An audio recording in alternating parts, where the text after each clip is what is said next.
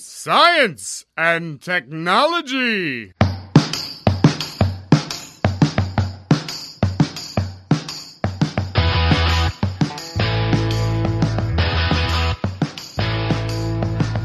Estamos on com mais um Ciencião hoje para falar em plena crise hídrica sobre matriz energética e tudo que move o mundo. Eu sou Pedro Altreto e cito Newton. Eu consigo calcular o movimento dos corpos celestiais, mas não a loucura das pessoas. Eu sou Célio Fernando e hoje não deu tempo de caçar a frase, não. Olha, isso tá virando tradição, hein, Célio? Não é tradição, não, só usou algumas vezes. Bom dia, boa tarde ou boa noite, seja qual for o horário ou qual dia que você esteja ouvindo esse áudio, seja bem-vindo ao Ciencion, um programa de extensão aqui da Universidade Federal do ABC, o FABC, focado na partícula elementar da ciência, o pesquisador.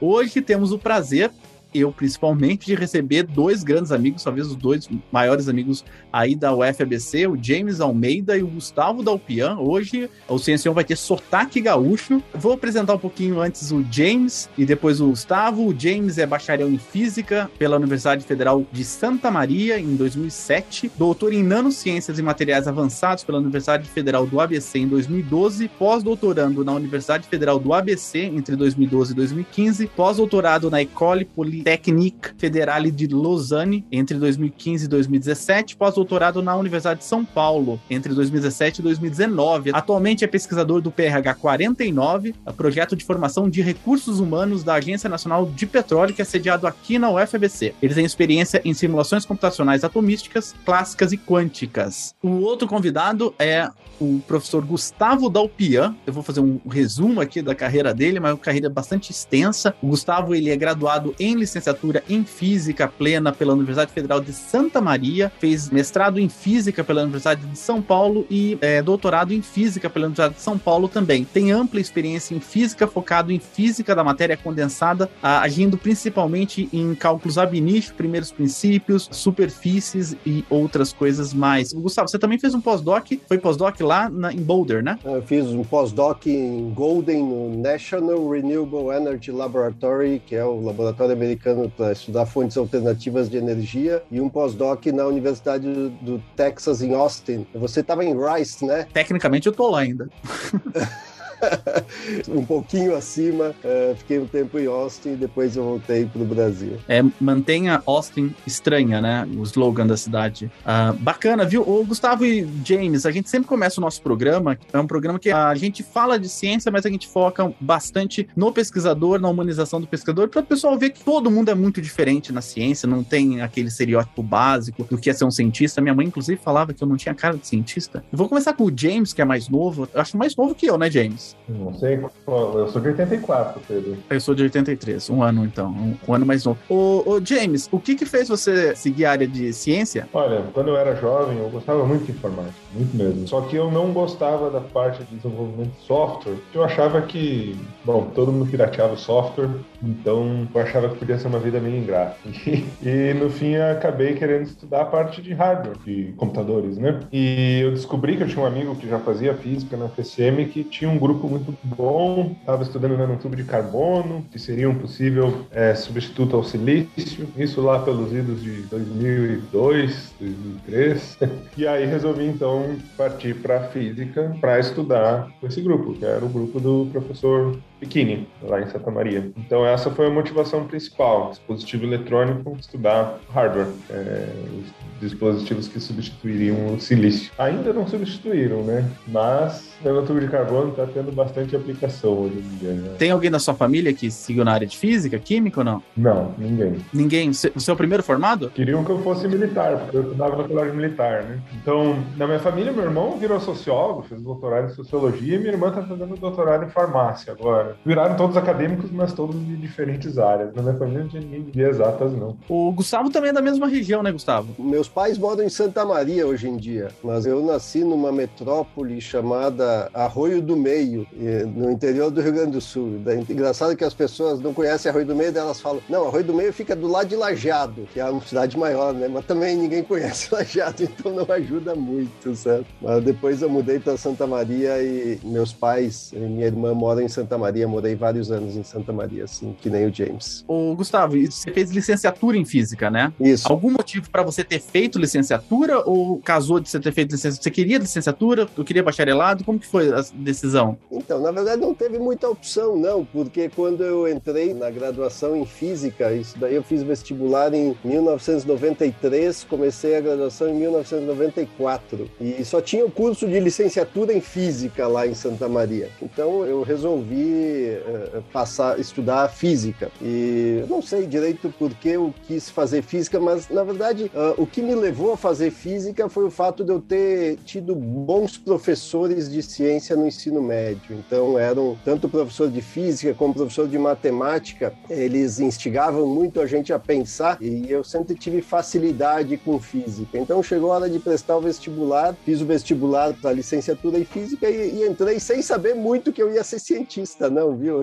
Que... Mas seus pais? Meus pais são professores. Ah, tá. Então eles sabiam o que era. Sim, meus pais são professores. O meu pai, ele fez, é, eu me lembro dele elaborando a tese de doutorado dele, era um período tenso, viu? Eu me lembro dele elaborando a tese de doutorado dele. Que ano que foi? Foi em 1991, eu acho. Olha. Mais é. ou menos. Meu irmão digitou a tese de doutorado do meu pai num computador IBM, eu nem me lembro, mas 286, eu acho. Foi muito engraçado. Tinha computador, então tranquilo. A gente tinha computador em casa já. Meu pai é professor universitário aposentado, então eu já tinha esse contato acadêmico já de casa. Minha mãe é professora de português também, professor do estado, então já tinha esse contato há bastante tempo. Mas física realmente foi uma coisa nova na família, viu? Foi uma coisa bem nova e mas acho que deu certo, viu? Então, seus pais são professores de que de, de que matéria, de que disciplina? Então, meu pai dá, minha mãe dá aula de dava aula, agora eles, são aposentados. Minha mãe dava aula de português para o ensino, ensino médio e, meu pai dava aula de latim. Caramba! meu, é, meu pai tem uma história interessante que ele estudou em seminário, então... Uh, Nelson Studart aí chegou aí. É, mais ou menos. Então ele estudou em seminário, aprendeu latim e depois ele, ele acabou sendo professor de curso de letras na Universidade Federal de Santa Maria durante bastante tempo. Então foi daí que surgiu o contato com Universidade Federal de Santa Maria, né? Então você descobriu no ano que você prestou vestibular o que você ia ser quando crescesse? É, eu acho que sim, viu? Eu acho que eu queria. É, o sonho de criança era aqueles sonhos meio malucos, ah, ser piloto de avião, sabe? As, as crianças uh, sonhavam naquela época. Eu, na verdade, quando entrei na universidade, eu não sabia muito bem o que, que eu queria fazer ainda, porque todo mundo falava assim: ah, pô, você passou no vestibular em física, mas todo mundo passa no vestibular em física. É muito fácil, né? Você deixa cair o RG lá perto do departamento de física, eles já te chamam para entrar, né? No, Olha que. No, no curso de física. E, mas eu passei em primeiro lugar. Mas daí no outro ano, todo mundo, ah, você devia fazer engenharia, não sei o quê. E daí eu fui lá, prestei o vestibular para engenharia elétrica, passei, comecei a cursar engenharia elétrica e daí eu vi que eu gostava de física mesmo. E daí eu desisti da engenharia elétrica e, e fui fazer física. Tanto você quanto o James, vocês fizeram IC, né? Iniciação científica. Eu fui do projeto PET da CAPES, desde o segundo semestre da graduação até o final da graduação. Então foi aí que eu descobri que eu gostava de fazer ciência, certo? Então foi aí na iniciação científica, desde o começo da graduação, foi super importante ter feito a iniciação científica desde o começo, viu? E por isso eu acho bem bacana esse projeto PNPD aqui da UFABC, inclusive. Então, sempre fiquei trabalhando com o professor Celso lá no departamento de física, foi, foi bem, bem bacana. E você, James, eu queria arrancar o um nome de um professor, do, arranquei um pelo menos. Ah, eu fui já com o objetivo, sabendo o laboratório que eu queria fazer IC, né? E teve a coincidência do professor Paulo Piquini ser meu professor de Física 1, já no primeiro semestre, que era quem eu queria trabalhar, né? Que era o grupo que estudava na Natubus lá em Santa Maria. Então aí eu já comecei no primeiro semestre. No meio do primeiro semestre, uma aluna dele saiu da iniciação científica para ir fazer engenharia e eu acabei assumindo a bolsa dela já no primeiro semestre, bolsa PIBIC na época. E aí segui com Bolsa PIBIC até o fim. Até fiz a seleção pro PET na época, passei, mas eu optei por ficar na Bolsa PIBIC. Mas interagia bastante com o pessoal do PET, né? Tinha vários amigos do PET. O PET é realmente lá em Santa Maria, para física, é um programa muito importante. Ô, Gustavo, e você conheceu o James aonde? Você fez aquele. Tem aquele das tradições gaúchas também, não tem? Vocês fizeram isso ou não? Como que é o, o nome? CTG? CTG. Centro de Tradições Gaúchas. Não sei, você fez, James? Você ia no CTG? Fazia as dancinhas. Não, nunca, eu quase nunca fui. Eu só fiz um curso num CTG por causa de uma namorada que me incomodava para dançar. Aí eu fiz, aprendi, mas acho que foi, sei lá, um mês e nunca mais voltei o pé no CTG de novo.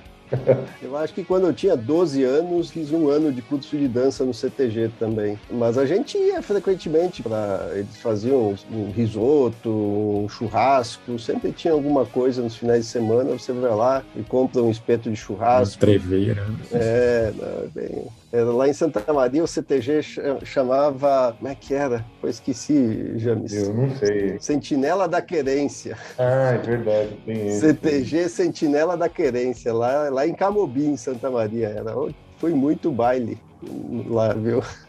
E de onde você conhece o James, o Gustavo? Foi seu aluno aqui na UFBC ou não? O James eu conheci ele quando ele entrou no doutorado aqui na UFBC, sim. O James ele foi um, um dos primeiros alunos da pós-graduação em nanociência aí, primeiros anos do curso, e ele veio para fazer o doutorado direto, né, James? Exato. Eu lembro, é o primeiro dia que eu cheguei na, na UFBC, você me recebeu lá, lembro bem. Foi, acho que fui segundo aluno. Antes só a Aline Schoenhaus, que foi sua aluna é. que chegou antes, né? Isso. Somos os pioneiros aí. É, o, o James veio desbravar da UFVC aqui. Não, não tinha nem bloco A.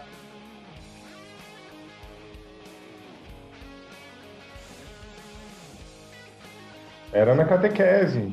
O B estava em construção, né? Eu lembro que cheguei, era todo mundo, ah, o bloco B, o bloco B vai ficar pronto. Aí demorou um ano, acho, aí ficou pronto. Depois era o bloco A. Todo esse processo, né? Esse processo foi longo das obras da FBC. Hoje já tá tudo, tudo lá, quase, né? Hoje tem uma infraestrutura muito boa. Hoje é o outro lado do rio. É, sempre tem alguma coisa, né? Mas hoje a gente tem uma infraestrutura decente, não precisa dar aula em galpão mais pros alunos, né, Gustavo?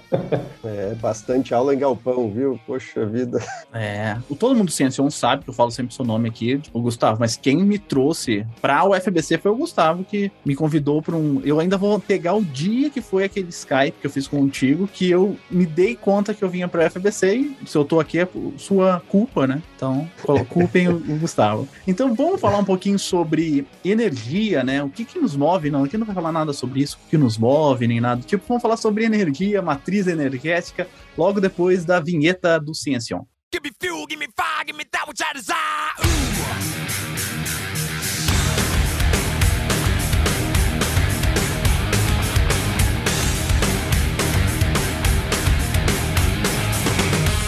Então, para a gente começar o assunto, Gustavo ou James, a primeira pergunta é o que é matriz energética, né? Para quem está ouvindo a gente e não tem noção do que é isso, e a nossa matriz energética atual, no que, que ela é baseada? Matriz energética, basicamente, é de onde a humanidade, né, a sociedade atual, retira a sua energia, né? Ela é diferente da matriz elétrica. A matriz elétrica é como a gente gera energia elétrica. A matriz energética ela vai incluir tudo, até o que a gente usa para carvão carvão para churrasco, lenha para o fogão. Então, ela engloba todos os tipos de energia que a sociedade utiliza. Então, essa matriz energética, ela vai incluir, então, todas essas formas. Algumas formas são limpas, no sentido de que não produzem CO2. Outras formas são, têm produção de CO2, principalmente as derivadas de combustíveis fósseis, né? E nesse aspecto de matriz energética, o Brasil ele é um país que sempre teve bem à frente dos outros no uso de energia limpa, né? Enquanto no mundo inteiro a gente tem 14% de energia renovável na matriz energética, o Brasil, em sua matriz energética, tem 48% de energia renovável. Então, isso realmente é algo ímpar no mundo. Né? Pouquíssimos países têm essa quantidade de energia renovável na sua matriz energética. Já na matriz elétrica, o mundo tem 36% de energia limpa. em sua matriz. E o Brasil tem 87% de energia limpa na sua matriz elétrica. É muito baseado na energia hidrelétrica, né? Mas também a questão de biomassa, com o uso de etanol, energia eólica hoje em dia também já está com uma porcentagem razoável da nossa matriz elétrica, solar crescendo também. Então, o Brasil sempre foi um país exemplar de energia, tanto na matriz elétrica quanto na matriz energética. Né? Só retomando então, para ficar claro para o pessoal, tem as renováveis e as não renováveis. A renovável que você está falando no Brasil seria o vento, né? Uh, solar. Sim, no Brasil, digamos assim, vamos pegar a matriz energética do Brasil. A gente tem é, 19,1% é da derivado de cana-de-açúcar, 12,6% hidráulico, 11,8% é gás natural, a gente tem lenha e carvão 8,9%. Nossa. Bastante usado, né? Mas pro churrasco não, né? Brincadeira. é, o churrasco contribui aí, né? Mas eu acho que é mais indústria, né? Por exemplo, você tem produção de cimento, hoje em dia, cimento você tem que produzir com. Você tem fornos gigantescos, tem, sei lá, 100 metros de comprimento, que você tem que esquentar ele todo. Telha também, né? Tijolo. Lá em Ourinhos o pessoal ainda faz telha em forno usando lenha e carvão. É. Exato. Também tem nuclear. Nuclear é considerado renovável, depende da, da, definição, né? Mas outras renováveis que daí vão englobar eólica, onshore, offshore, solar e petróleo e derivados é 33% no Brasil. Mas aí se você vai para a matriz elétrica, 65,2% é, é hidrelétrica. Aí você tem biomassa, que daí é etanol e biocombustíveis em gerais, você tem 9,1%, eólica você tem 8,8%. Então você vê que a eólica está crescendo no Brasil já. Né? Gás natural é 8,3%, solar 1,7%. Isso dados de 2020, né? Nuclear é 2,2%, derivados do petróleo é 1,6%. A gente usa muito pouco termoelétrica. Agora está usando mais, né? Porque está tendo seca, aí a gente acaba mudando um pouco o quadro. Né? É, a nossa matriz elétrica, ela, a gente está consumindo bastante agora com essas termoelétricas, né? Que basicamente queimam gás natural e diesel, é. né? É, as termoelétricas só ligam quando deu problema com seca, né? Ou algum outro tipo de problema por conta da produção das hidrelétricas. Mas em geral não são usadas, a não ser como agora está acontecendo o problema de seca e você não conseguir operar em capacidade nas, nas hidrelétricas. Eu não peguei muito bem o número mundial, mas mundialmente, então, a nossa matriz energética ela é bastante baseada em petróleo, né? Sim, petróleo e carvão e gás natural. É um grosso. Assim, você vai pegar é, é mais que dois terços da matriz energética mundial vem de carvão, petróleo e gás natural. E você sabe por que o petróleo dominou o mercado aí da energia? Ah, mas aí você está adiantando uma pergunta da Paula. É, exatamente. Vou fazendo pergunta, você nem vai percebendo. Gustavo, você não quer fazer uma intervenção? Não, eu só queria fazer um comentário antes, uma observação interessante sobre a matriz energética brasileira é a gente tentar analisar como que ela varia ao longo do tempo, certo? Então, se você pensar em matriz energética brasileira significa, como o James já falou para a gente, quanto por cento da nossa energia total é produzida por cada tipo de fonte de energia, certo? E se a gente for olhar ao longo do tempo, que nem o James falou, o dominante é petróleo, tem bastante carvão também, apesar que é me muito menos carvão que a China. A China é basicamente só carvão. Uh, o James me corrija se eu tiver errado, mas é interessante que ao longo do tempo, o Brasil também já tem há muito tempo instalado hidrelétricas que fornecem muita energia para a gente e tem um histórico de biocombustíveis bastante robusto também, certo? São projetos bem antigos esses daí. Então, ao longo dos tempos, a gente vê que essa distribuição mais ou menos se mantém. Então, é, é petróleo, biocombustíveis, hidrelétricas, gás natural, carvão e até nuclear, porque foram instaladas usinas nucleares há muitos anos atrás e não se fez mais nada nessa direção. Agora, a mudança que a gente observa nos últimos anos na matriz energética eh, brasileira, grosso modo, ela se mantém constante ao longo do tempo, mas nos últimos anos é justamente o que o James falou, são as energias, outras energias renováveis. Então aí entra energia eólica e solar também. Então acho que essa é uma mudança bem interessante que está vindo nos últimos tempos. Mal grosso é petróleo, é, gás natural, bastante também, é, biocombustíveis e a hidrelétrica. E por que que o petróleo, então, assumiu aí o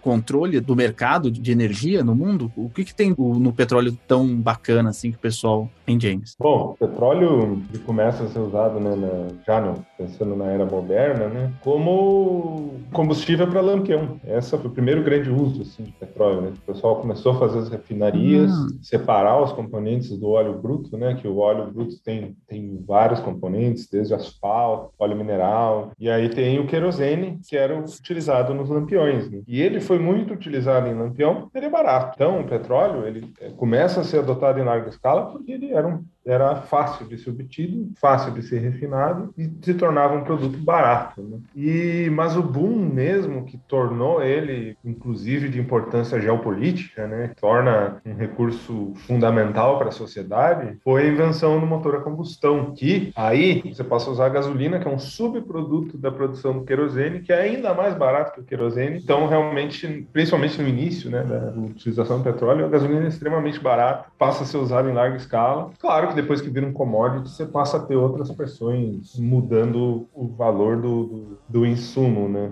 Mas basicamente é porque ele é barato e tem uma alta densidade energética.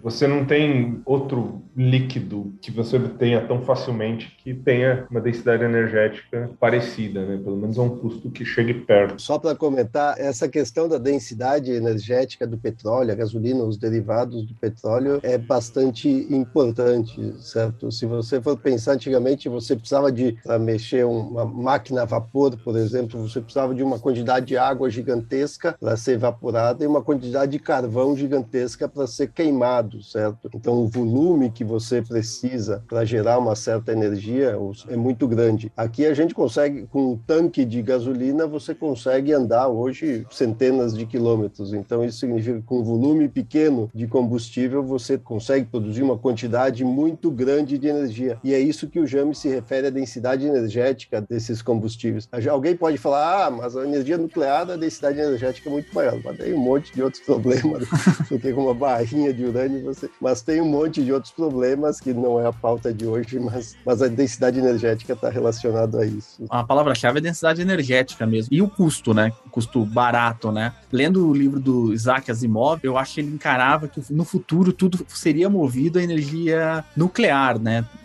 No carrinho, colocar colocaria lá. Mas tem um problema, como eu acho que também deve ter do hidrogênio, um problema de segurança, né? De pessoal beber e bater. Imagina bater dois carros movidos a energia nuclear. É, o, o, Asimov, ele falava da fusão nuclear, né? não da fissão. A fusão é bem mais segura, né? Mas ainda assim, acho que a gente foge um pouco do escopo, né? Mas seria a maior densidade energética, mas hoje, fazer... hoje a gente nem consegue fazer um reator de fusão que produz energia, né? Sim. Então a gente tá, tá longe do sonho do Asimov, né?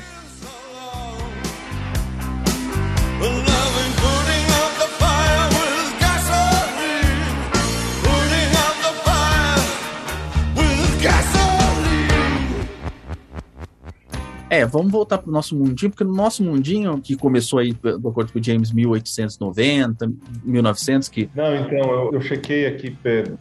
Então, você tem lá no século XVIII, o pessoal começa a fazer turbina de gás, aí você tem no início do século XIX também primeiros protótipos de motor a combustão mas eles não funcionavam muito bem, né? O primeiro realmente de sucesso e parecido com o motor moderno é o motor que o Otto fez, né? Não é à toa que tem o Nicolaus Otto, não é à toa que tem o ciclo Otto, né? O de 1876. Esse é o motor moderno. Ah, você acertou. Quase.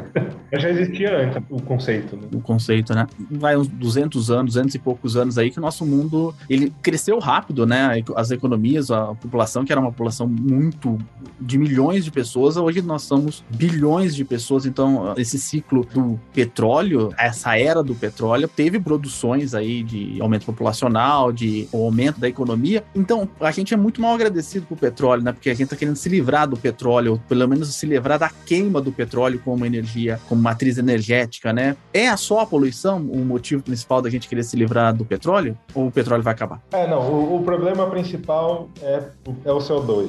Não tem tem muito o que dizer. Claro que tem outros, óxido nitroso, tem outros componentes é, poluentes também, né? É, material particulado, mas o CO2 é o grande vilão. Basicamente, o produto da combustão é CO2 e água. E a gente jogando CO2 como a gente está jogando hoje no nosso planeta, a gente está causando um aquecimento global. O último painel do IPCC deixou bem claro que isso é antropogênico e não, os dados nos mostram isso claramente. E se a gente não quiser lidar com o aquecimento global, que pode trazer catástrofes é, para toda a civilização, a gente tem que diminuir a produção de CO2. E para a gente diminuir a produção de CO2, um dos principais componentes seria diminuir o uso de combustível fóssil. Então, o petróleo não vai acabar, o petróleo não vai acabar tão cedo. Tanto que, até numa palestra do nosso PRH, né, um palestrante falou que a indústria de petróleo trata o petróleo como um ativo infinito, porque basicamente ele vai deixar de ser usado antes de acabar. Porque novas reservas estão sendo descobertas a todo momento. E sempre se dizia que, ah, em X anos o petróleo vai acabar. Aí descobre-se uma, uma, reserva nova, depois outra. Então, realmente ele vai deixar de ser usado por conta da produção de gás carbônico, não por ele acabar com um recurso é, finito. Né? Mas, e James, você acha que teria alguma alternativa, talvez, que pudesse surgir para se continuar usando petróleo, mas minimizar esse, essa produção de CO2? Ou não? Você acha mesmo que o, o, o que está se caminhando é para vir mesmo uma nova matriz energética? seja elétrica ou o que for aí, para substituir o uso de petróleo. Porque o que a pessoa tem, tem ideia é, por exemplo, assim, uma pessoa leiga esse no assunto. O carro produz CO2, ah, não pode jogar na atmosfera? Joga em outro lugar e na, desse outro lugar a gente pega esse CO2 e transforma em outra coisa. Ou usa um filtro. Tem essas alternativas ou não? Tem essas alternativas. Eu acho que a tendência é que o petróleo seja substituído por outras fontes de energia, até porque essa, a tendência é que essas outras fontes de energia fiquem até mais baratas que o petróleo, certo? Então a gente pode falar mais sobre isso depois, quando falar de fontes renováveis de energia, mas com o desenvolvimento de novas tecnologias, a tendência é o preço, o custo de outras fontes de energia diminuir, então não vai mais ser vantajoso financeiramente você usar o petróleo, certo? Como o James falou, sempre vão achar uma nova jazida, um novo poço de petróleo, então acharam o pré-sal. Ah, que ótimo, só que o pré-sal é mais caro do que o outro óleo, né? Então já não é mais tão vantajoso como era antes. Vai chegar um momento que ainda vai ter petróleo em fontes, sei lá, muito profundas, ou não sei. Vai ter o petróleo, só que não vai mais valer a pena financeiramente é, você usar esse petróleo para um monte de aplicações estava conversando com o James outro dia, ele falou, por outro lado, que tem alguns tipos de, de processos que ainda vão demandar combustíveis líquidos, e então o petróleo ainda vai ser interessante, certo? Mas a tendência é um monte de outras fontes de energia tomarem o lugar do petróleo. Nesse meio tempo, enquanto isso não acontece, enquanto não é substituído, a solução que a gente está vendo avançar bastante forte é tentar minimizar a emissão de CO2, né? Ou você minimiza a emissão, ou você tenta capturar o CO2 de alguma maneira. Então, essas são, são alternativas que também são viáveis, são interessantes e estão sendo usadas hoje em dia. E a tendência é elas continuarem sendo usadas cada vez mais, né? É, eu vi recentemente uma notícia mesmo de uma usina que eles estavam construindo para captar CO2 da atmosfera e aprisionar. Eu não lembro direito como lá que eles faziam o processo, mas achei bastante interessante isso daí. E é uma coisa também que o petróleo, a gente está falando aqui mais em termos de matriz energética, mas ele também é usado bastante como fonte de matéria-prima para muita coisa, né? De reagente, de, sei lá, muitos processos industriais que usa muitos derivados dele, que tem um valor agregado no produto final maior até do que como combustível para, enfim, automóvel, o que for. É, então complementando, né? Como você falou, né, de sequestrar o carbono do ar, na verdade tem um, hoje bastante estudo no é Carbon Sequestration and Utilization. Então é você sequestrar, guardar e utilizar. Então você sequestrar, guardar, utilizar o CO2. Então sequestrar seria você ou retirar do ar ou retirar da fonte emissora, né? Por exemplo, de indústria, né? Ou quando você perfura um poço de petróleo, ele mesmo tem CO2 e você tem que reprocessar isso. Então você tem uma alternativa que é está sendo utilizada já na indústria de petróleo, que é reinjetar CO2 nos poços. Poços são geologicamente estáveis, porque bom, o petróleo está lá há milhões de anos. Se você botar o CO2 lá, provavelmente ele vai ficar milhões de anos lá também. Então são reservatórios geologicamente estáveis que têm a camada de selante que não deixa o óleo sair e não vai deixar o CO2 sair também. Então outra, esse seria sequestrar e guardar, né, storage. E tem o componente de utilização. A utilização do CO2 aí já é uma coisa um pouco mais sofisticada, que é você, por exemplo, sequestrar esse CO2 e utilizá-lo para processos industriais. Um dos exemplos que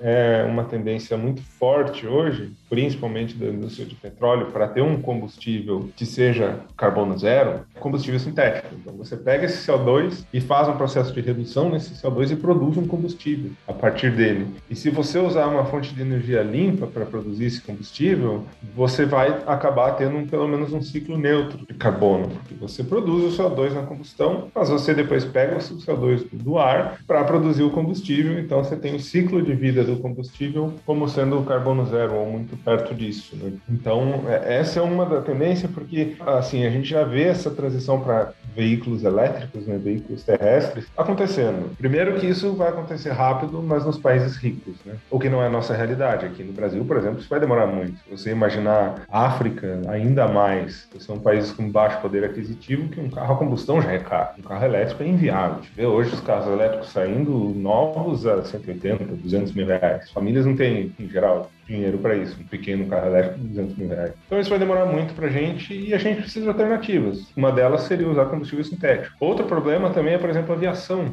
A aviação, você precisa de uma densidade energética altíssima. Você já usa querosene de aviação que tem uma densidade energética bem maior que a gasolina. Né? E você não consegue colocar bateria para avião voar. Então a tecnologia de bateria tem que progredir muito ainda ao ponto de poder ser usado para aviação. Também transporte marítimo de carga, porque quando você coloca bateria, você está perdendo capacidade de carga carga. Então, esse tipo de aplicação eh, não tem muita saída. Então, combustível sintético é uma saída, biocombustível é outra, né? Que o Brasil também é um país que é pioneiro nisso. Então, é, alguns reparos estão sendo tentados, alguns vão ser necessários, porque a matriz energética não vai mudar do dia para noite. Mas, assim, o ponto é que a era do petróleo começou a acabar. Ela não vai acabar com a gente, esperamos, né?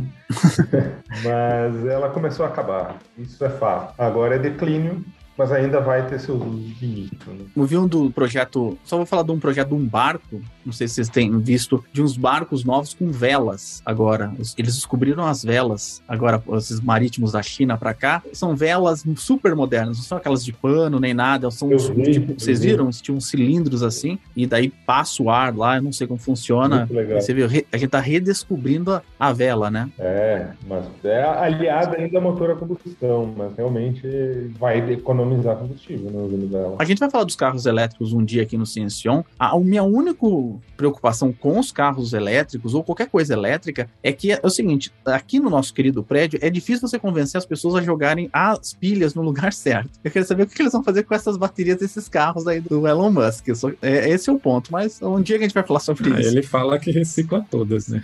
Eu acho que é um problema que vai ser tratado, né? A gente tem, ainda existe dificuldade para reciclar a bateria elétrica.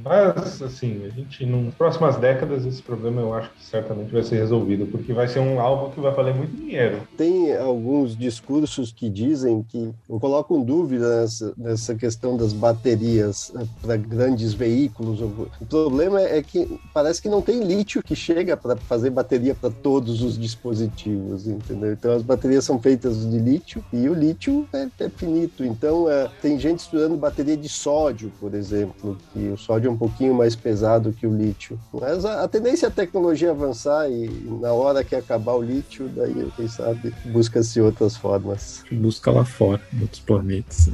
Aí fica caro, né? Daí fica caro caro demais. Depende, se o seu foguete for barato, não. Né? É, exatamente. Mas é, é, verdade. Olha, uma coisa leva a outra, né? Daí você vai precisar de foguete, daí você vai ter que desenvolver o combustível do foguete, né? Que também não pode poluir mais do que o, o lítio que você vai trazer. É, o combustível de foguete do futuro hoje é o metano, né? Que é algo fóssil. Mas você pode usar o processo Sabatier para produzir ele a partir de CO2 e hidrogênio. Então você já tem a ideia de fazer o combustível sintético. Principalmente para você produzir o, o, combustível em Marte. Você leva o foguete para Marte, tem que voltar. Então a única alternativa é você produzir o, foguete, o, o combustível lá. E a atmosfera de Marte é de CO2. Caramba. Espero que a da Terra não acabe ficando que nem Marte, né? Mas e lá você pode usar o CO2, aí você tem água, você faz hidrólise, produz hidrogênio e com o CO2 junta e faz o metano e também o oxigênio que vai obter nesse processo. Você tem então o oxidante e o combustível para poder retornar o foguete de Marte. Caramba. Never listen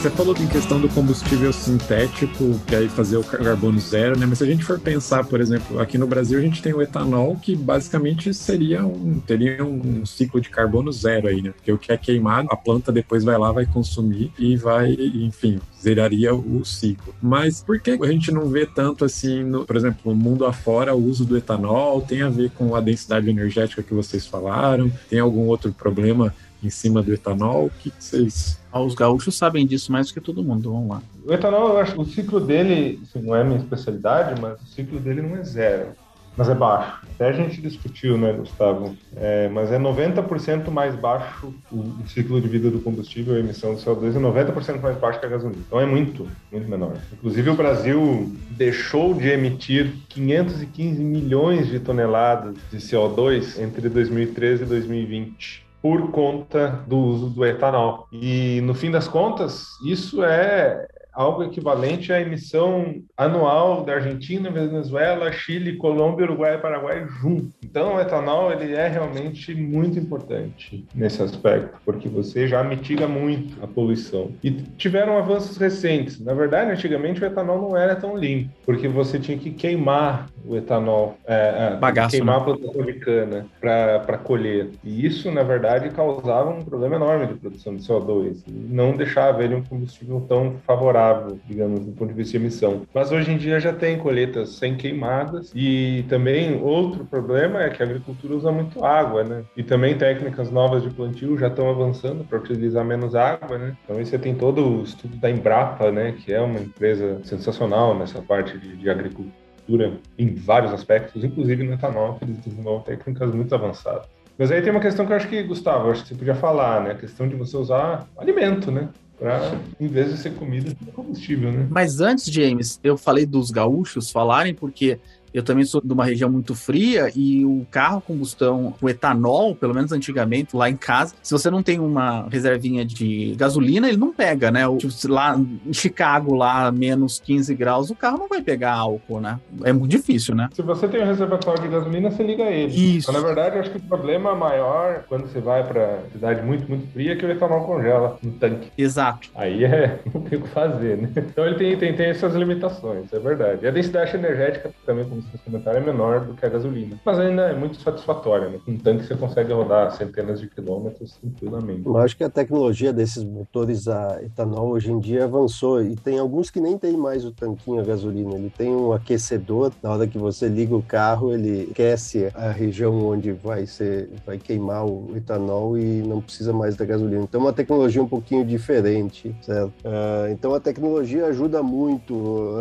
as, as fontes renováveis de energia ao longo dos tempos. Agora, só continuando o que o James falou, tem uma questão dos biocombustíveis que é um pouco mais complexa, talvez, e sai fora dessa da discussão somente de energia, certo? No Brasil, o, o etanol é feito da cana. Agora, nos Estados Unidos, é feito de milho. Então, e milho é, é alimento, né? Então, você produzir combustível quando falta alimento para tanta gente é uma questão é, Cana também. é, é, as açúcar, né? Mas uh, é uma questão que é levantada em algumas discussões e, bem, mas não está parando a produção de etanol nos Estados Unidos, com certeza, né? É, isso é complicado mesmo do ponto de vista ético, né? No fundo, a, a energia, né, ela move a nossa sociedade e faz parte de um conjunto de discussões éticas da, da sociedade. Que tipo de matriz energética você vai usar nessa sociedade? Você vai usar tração animal, se você vai usar humanos para fazer o que você quer fazer, vai muito da ética do tempo e a gente está mudando, né? A internet ela tem trazido discussões muito importantes ecológicas, né? Do futuro mesmo da humanidade. Talvez não seja só o ponto de vista do dinheiro, né? E quais são então as outras fontes de energia que a gente pode considerar como promissoras agora, né? E que podem ter um preço mais barato, mais compatível com o petróleo? Bem, uh, se nós formos olhar para fontes renováveis de energia, então uh, as mais populares hoje em dia, sem dúvida, são a energia extraída da luz solar, a energia fotovoltaica, ou também tem a forma de concentrar a luz solar, para daí é um, uma forma de aquecimento, mas eu acho que uma que está avançando mais é a fotovoltaica mesmo, e a energia do vento. Tem outras que são uh, populares também, a energia geotérmica, a energia das marés, mas isso é uma escala bastante menor comparado a essas outras duas. Eu acho que as que estão mais avançando e as que têm grande potencial para o futuro é justamente a energia solar fotovoltaica e a energia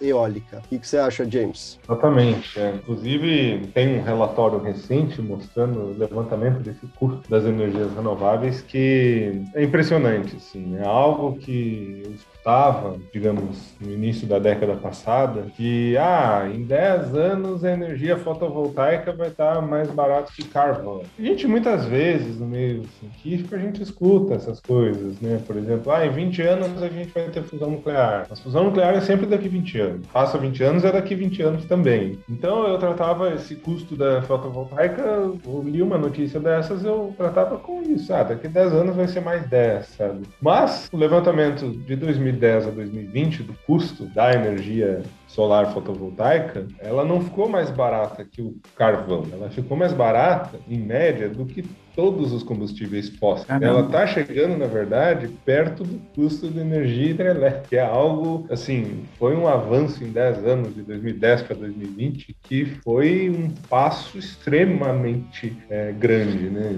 Muito rápido esse avanço da energia solar fotovoltaica. Basicamente mostrando que se a gente investir nessas tecnologias de energia renovável, a gente vai ter um retorno e rápido. E em breve vai ter. Você sabe o barateamento? O barateamento foi devido a quê, James? É, novos materiais? Eu acho que é uma conjunção, né?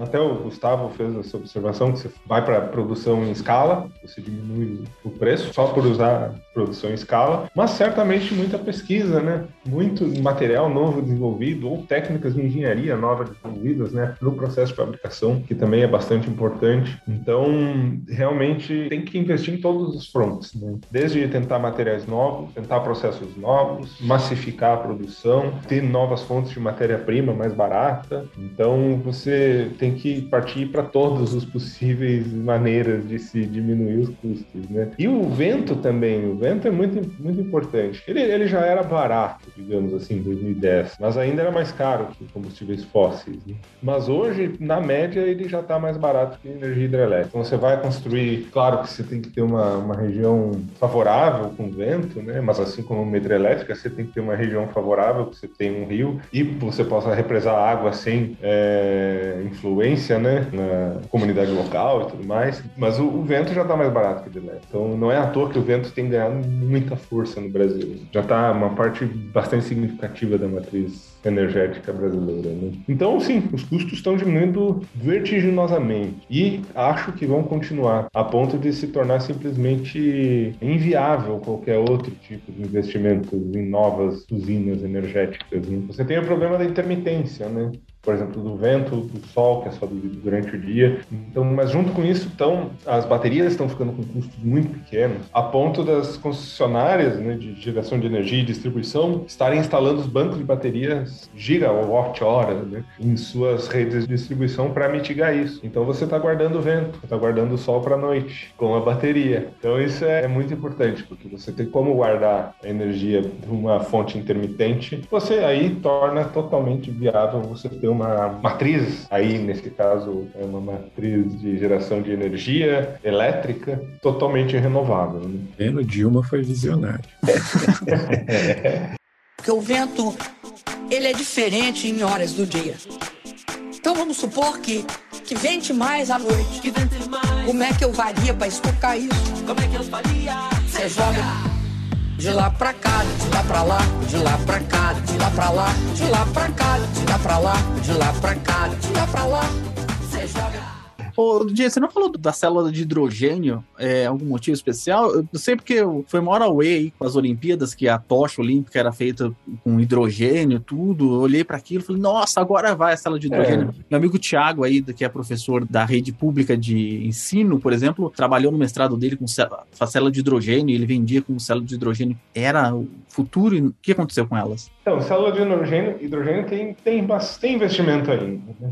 O pessoal apostou muito em célula de hidrogênio para veículos. Só que para veículos ela falhou, basicamente. Não, não conseguiram o mesmo passo de redução de custo e também de conseguir a maior capacidade de armazenamento que as baterias elétricas mesmo, né, conseguiram. Então ele ficou para trás. Por- Porque o hidrogênio ele é, ele é muito pouco denso. Você tem, por exemplo, guardar o gás de hidrogênio, você consegue guardar muito pouco gás para rodar um veículo, por exemplo. Mesmo o gás natural, que é usado bastante no Brasil, você tem pouca autonomia. O hidrogênio você tem menos ainda. Então isso se tornou um desafio. O pessoal tentou várias alternativas, várias coisas diferentes, mas no fim é, não progrediu. E aí você tem o problema também de gerar o hidrogênio, hidrólise é cara, e você normalmente gasta mais energia para gerar o hidrogênio do que ele gera. Mas isso está sendo mitigado justamente pelas fontes de energia renováveis. né? Então você tem painel solar, turbina eólica, aí isso não vai ser um problema você gastar mais energia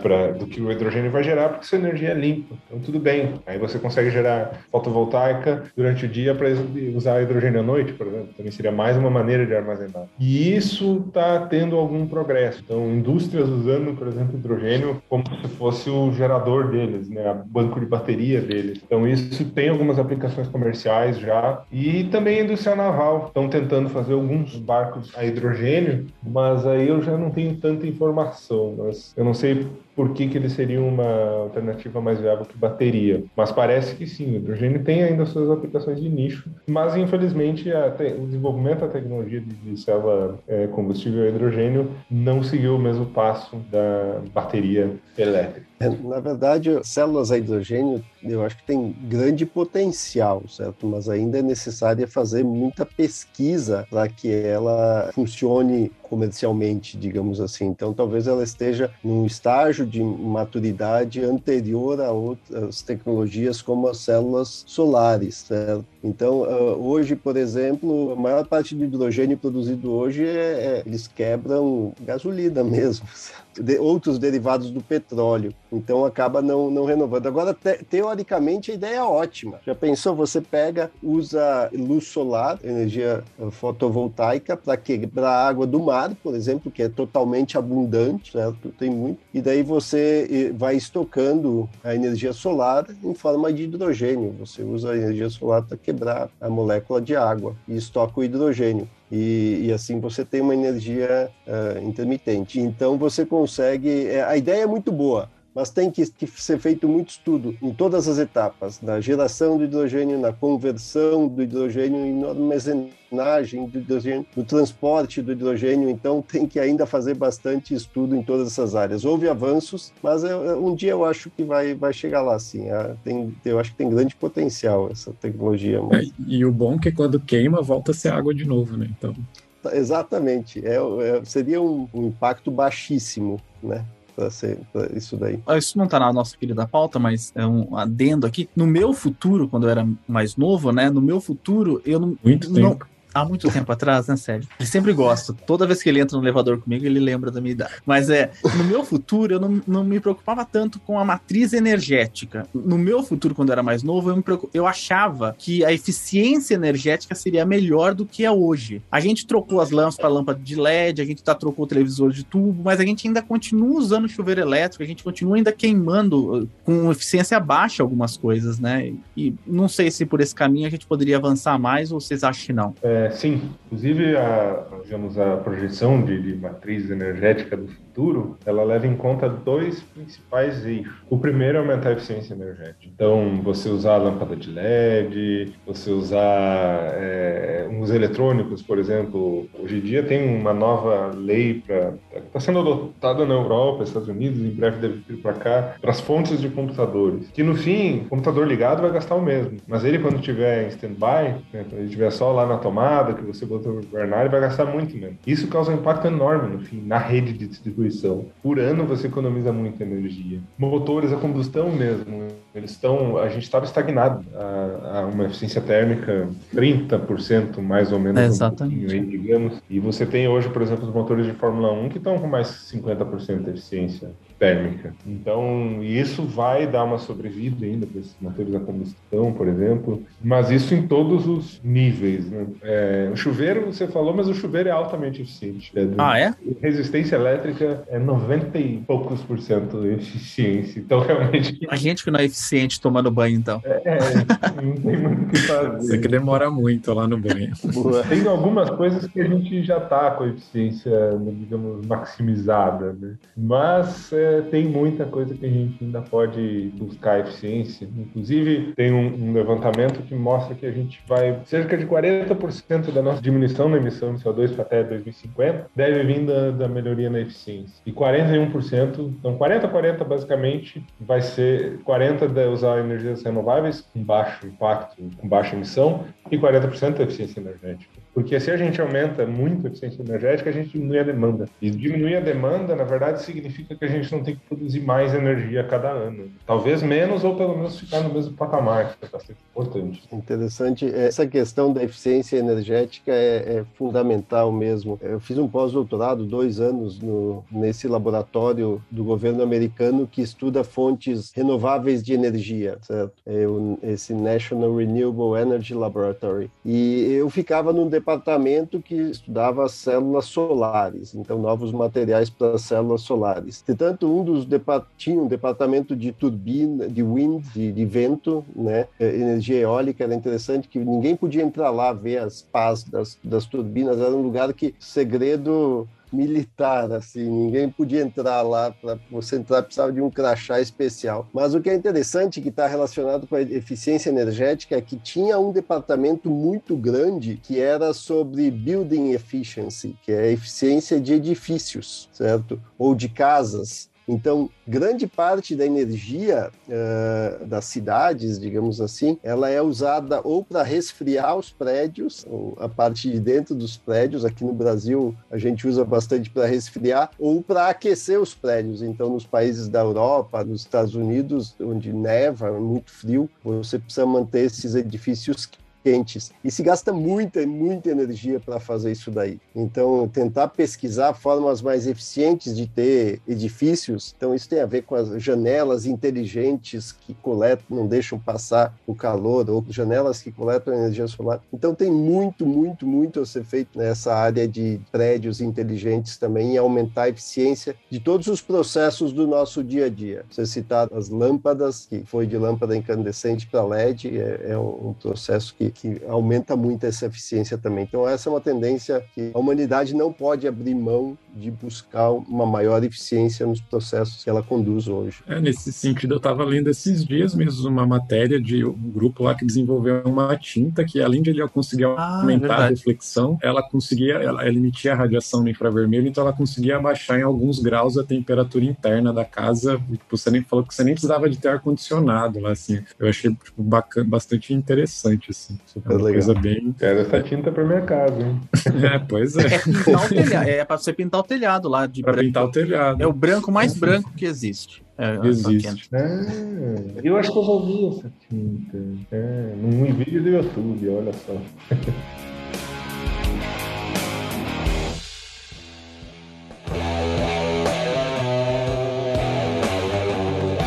Gustavo, aproveitando então, é, a gente tem um programa aqui na UFABC, né, que é bastante interessante, que é justamente para o desenvolvimento de pesquisa para essa possível transição energética, né, que é o PRH. Você poderia falar um pouquinho para a gente desse programa? Claro, claro, Célio. Esse programa PRH, Programa de Formação de Recursos Humanos, é um programa que foi criado pela ANP, Agência Nacional de Petróleo, Gás e Biocombustíveis. Então, no ano de 2019 foi lançado um edital, uma chamada para submissão de projetos para a criação desses grupos dentro de universidades brasileiras. E foram aprovados 55 projetos que estão distribuídos por todo o nosso país. E o objetivo desses projetos, um desses projetos está dentro da UFBC, como você falou, o objetivo desses projetos é justamente formar pessoal capacitado para trabalhar nos temas relacionados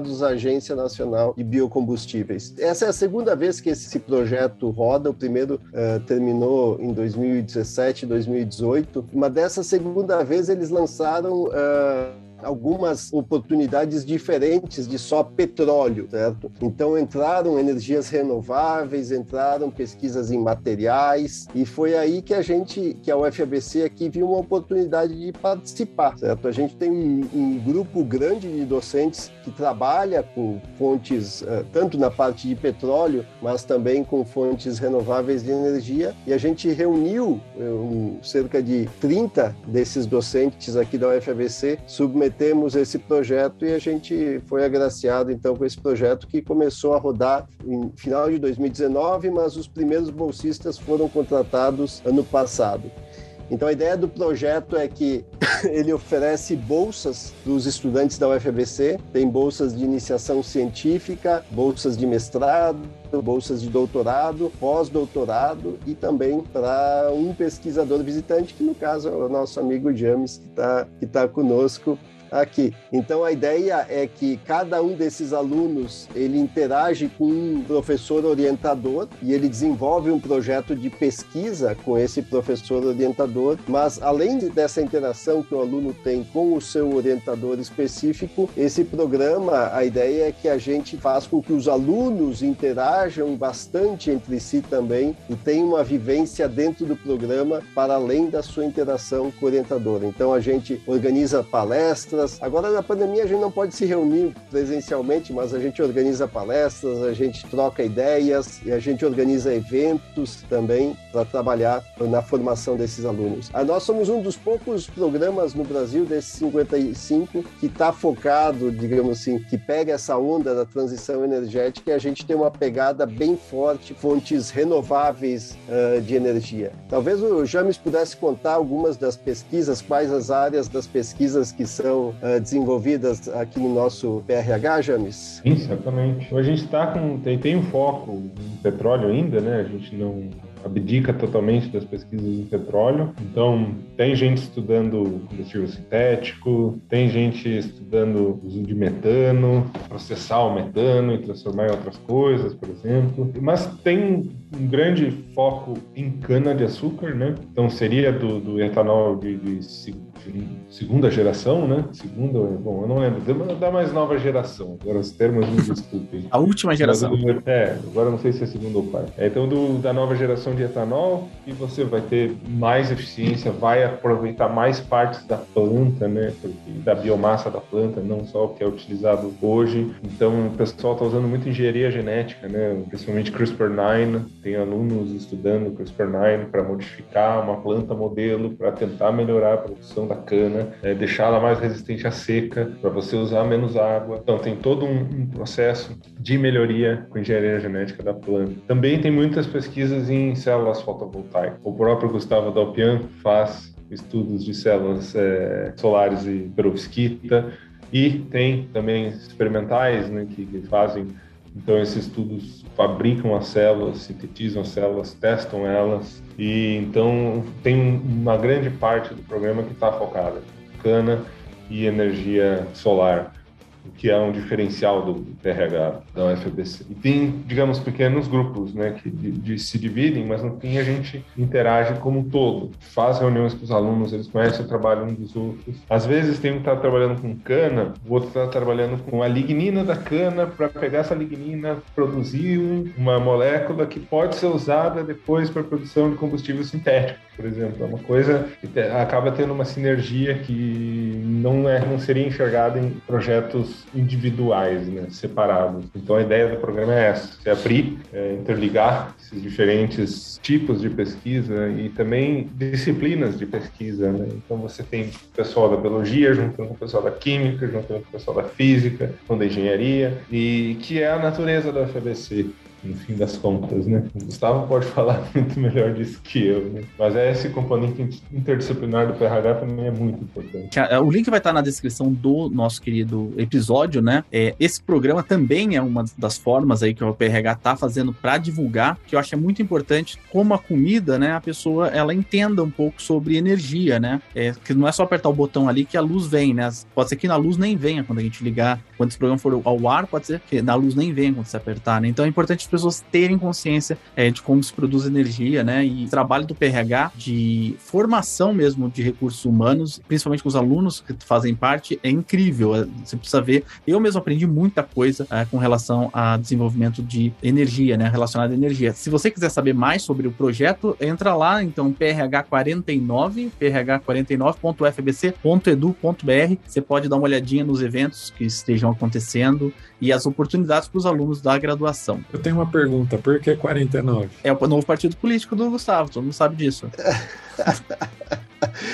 Esse é um ponto bem interessante, viu? A gente foi, não gostou muito disso, mas, mas no final das contas fica, são 55 programas e eles puseram o um número baseado na classificação da proposta no, na, no processo seletivo. Então a gente ficou 49 de 55, que no fundo a gente ficou bem feliz, viu? Porque a, a competição era muito grande, certo? E a maior parte dos programas que estão rodando agora, eles já tinham acontecido na vez anterior, sabe?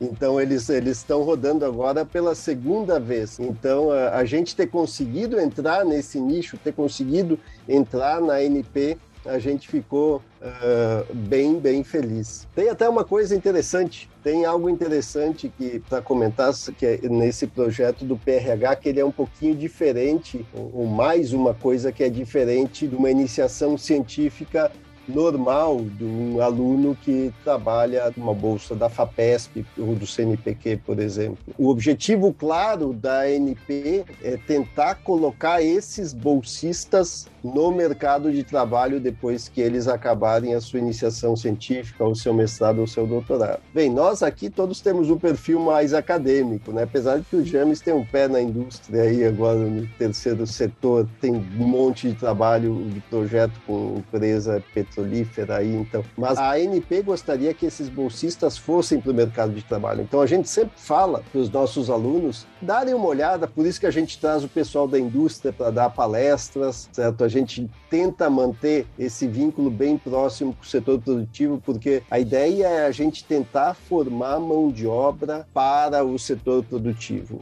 Certo? Então, uh, esses tempos, inclusive. Ah, não, essa parte não vou contar, não. Essa daí. Senão eu vou dar. Conta, isso não vai. Vou dar, vou dar ideia para os outros alunos. Esses tempos teve um aluno. Não, não é nada ruim, na verdade. É da... Teve um aluno que ele pediu para sair do programa, porque ele conseguiu um emprego na indústria. Na verdade, o James convidou um amigo dele da GE Renewable Energy para dar um seminário aqui na, na UFABC. Ele veio, é um ex-aluno da UFABC, deu um seminário aqui para gente e uma de nossas bolsistas, logo depois, ela foi lá e aplicou para um estágio na GE Renewable Energy. E foi contratada, né? Porque nossos alunos são muito bons, viu? Eles são selecionados a dedo. Daí eu e o James conversando depois, eh, eh, puxa vida, perdemos um um aluno, daí a gente se olhou assim e chegamos rapidamente juntos à conclusão. Na verdade, a gente está aqui para isso, a gente tá... o objetivo é colocar os alunos no mercado de trabalho. Então, talvez a gente conseguiu um pouquinho antes do tempo, essa não precisou ficar os dois anos conosco, ela já foi para o mercado de trabalho, mas uh, no fundo é esse o nosso objetivo, certo? Ela não teve a formação completa que a gente gostaria de ter dado, mas já avançou nessa direção, então a gente ficou feliz também. E, inclusive, a NP ficou feliz, viu? Tanto que ela não pediu dinheiro para devolver o dinheiro da bolsa para eles e, e, ela topou encerrar o contrato da menina sem problema nenhum. Então foi, foi bem interessante. Demais.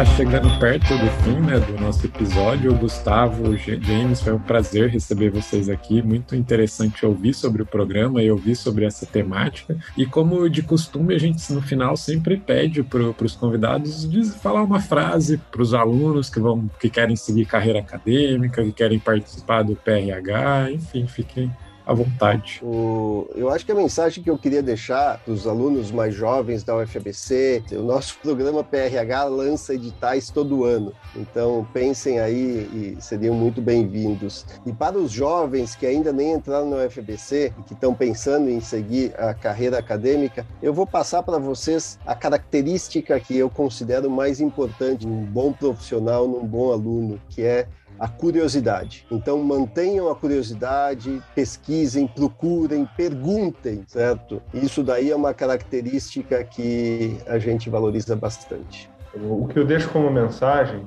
é que o problema da nossa civilização hoje é energia. A gente está basicamente acabando com o nosso mundo, com emissões de poluente, aquecimento global, por conta da energia. Então, o PRH, eu acho que é o programa mais centrado em energia da FBC e reúne os melhores professores, os melhores alunos para estudar energia, principalmente renováveis, mas não, obviamente, abrindo mão da não renovável, porque ela ainda faz parte da nossa realidade. Então, a gente precisa resolver esse problema.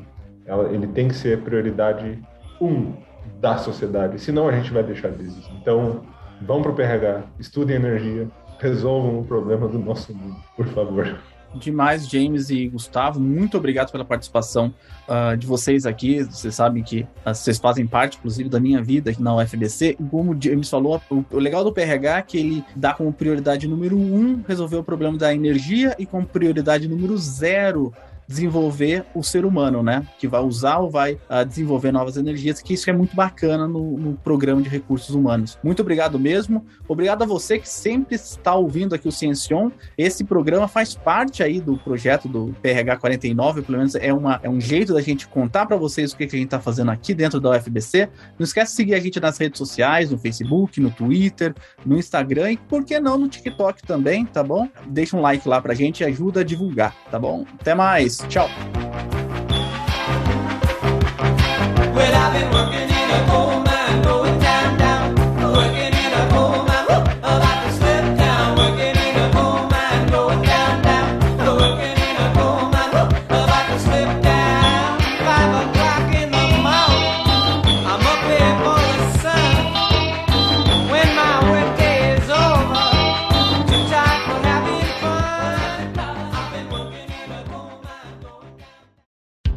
Esse podcast foi editado por Gabriela Lima.